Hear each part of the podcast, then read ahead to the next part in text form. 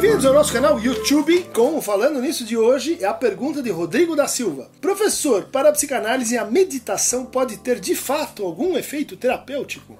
Boa pergunta.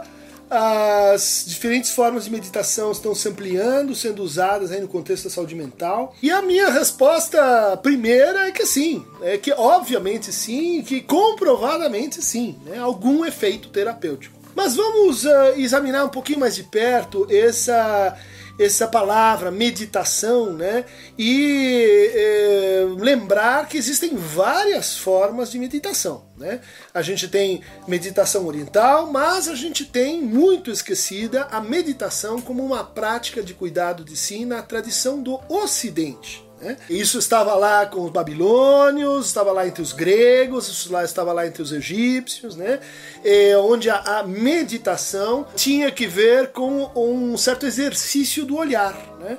Ver as coisas de longe, ver as coisas de perto, examinar as coisas, uh, examinar-se, né? prestar atenção a si, prestar atenção aos seus sonhos, prestar atenção ao que você diz, prestar atenção à vida, prestar atenção, por exemplo, às estrelas. Era um exercício, né? era uma meditatio né? que os filósofos antigos eh, recomendavam. Né?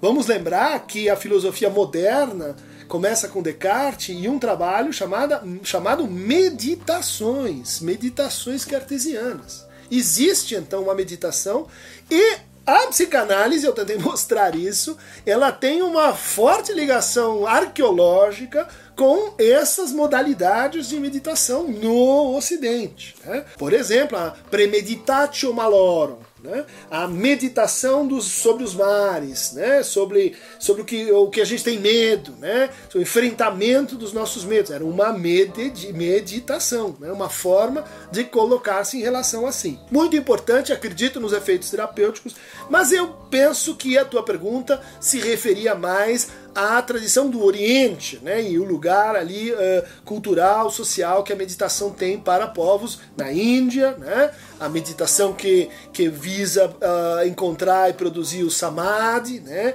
a libertação e a conexão então entre os chakras, que é uma experiência assim entre mente e corpo, uma experiência que tem que ver com dissolução, né? ou suspensão do eu. Também a meditação budista, o zen budista, né? com os seus koans, né? olha a experiência da linguagem aí, né? com seus haikais, com o seu exercício do gesto, né? Seja no ikebana, seja no origami, né? São exercícios ligados à tradição da meditação. Né? Então, a meditação chinesa, a meditação nepalesa, a meditação sufi, né? Para a gente pensar aí também no, no contexto do Oriente Médio, são todas formas de experiência de si que possuem um valor terapêutico. Qual seria? Né? Quando a gente fala no mindfulness, que é a, a modalidade de meditação que está mais, mais presente, eu acho que na cultura da saúde mental hoje no Brasil. A gente fala o que? Numa entrar em flow, né? entrar num estado de concentração,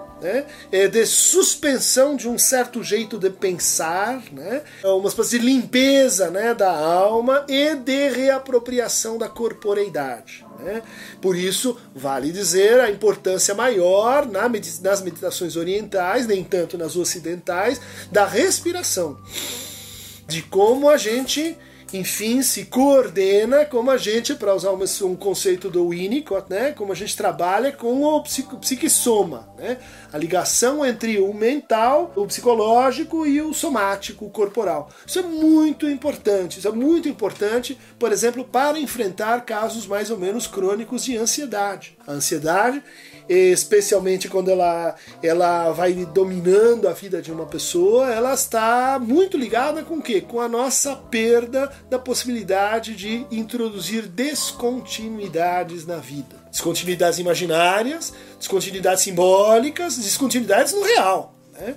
Então, aquela pessoa que, que segue né, 24 horas no ar, sempre atento, sempre em guarda, sempre ela vai criando para si uma, uma vida sem descontinuidade. Dali a pouco ela não consegue mais dormir, porque dormir é um ato que envolve o que? A gente transitar do mundo da vigília para o mundo do sono é um ato que envolve então uma espécie de meditação natural. Né, de meditação espontânea.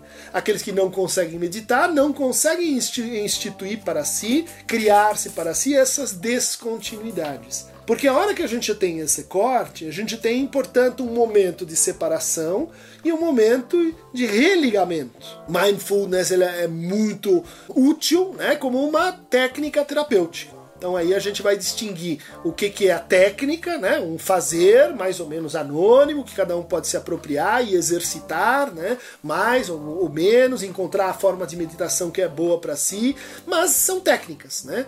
E isso difere, por exemplo, é difícil comparar isso com a psicanálise, porque a, a psicanálise é um método, e o método envolve um conjunto de técnicas, é, associação livre, por exemplo, interpretação, manejo de transferência, manejo de angústia. Né? Então, dentro daquilo que a gente chamaria na psicanálise e manejo da angústia, né, da ansiedade, as formas de meditação elas são muito importantes. Elas servem, né, se prestam bastante para isso.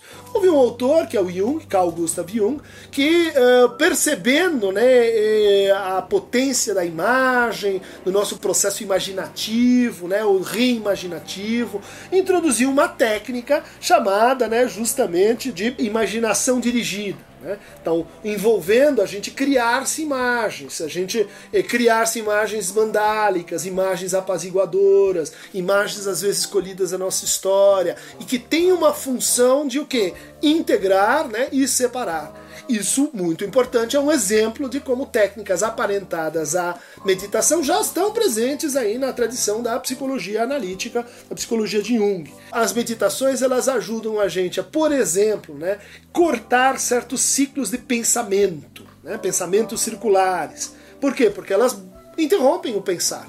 Elas convidam você para uma outra experiência de mundo, não baseada no pensar, mas, por exemplo, baseada em imagens por exemplo, baseada em sensações, por exemplo, baseada em percepções, por exemplo, baseadas na memória. Mas aí você vai dizer, não, mas tem também aquela memória que se apega a palavras e fica repetindo ressentidamente ou preocupadamente. Eu vou dizer isso, ele me disse aquilo, amanhã na reunião. Ou seja, isso se trata com essa separação, essa técnica de separação que é, que é a meditação. A respiração, a, a yoga, né, a hatha yoga, ela é admirável para isso, porque ela vai mostrando pra gente, a dança pode ajudar também, né? A dança, os trans transes místicos, são todas formas né, de meditação bruta, né, de meditação espontânea, de meditação que, que, que, que nos tiram fora. Muito importante a gente sair de si para poder voltar. Né?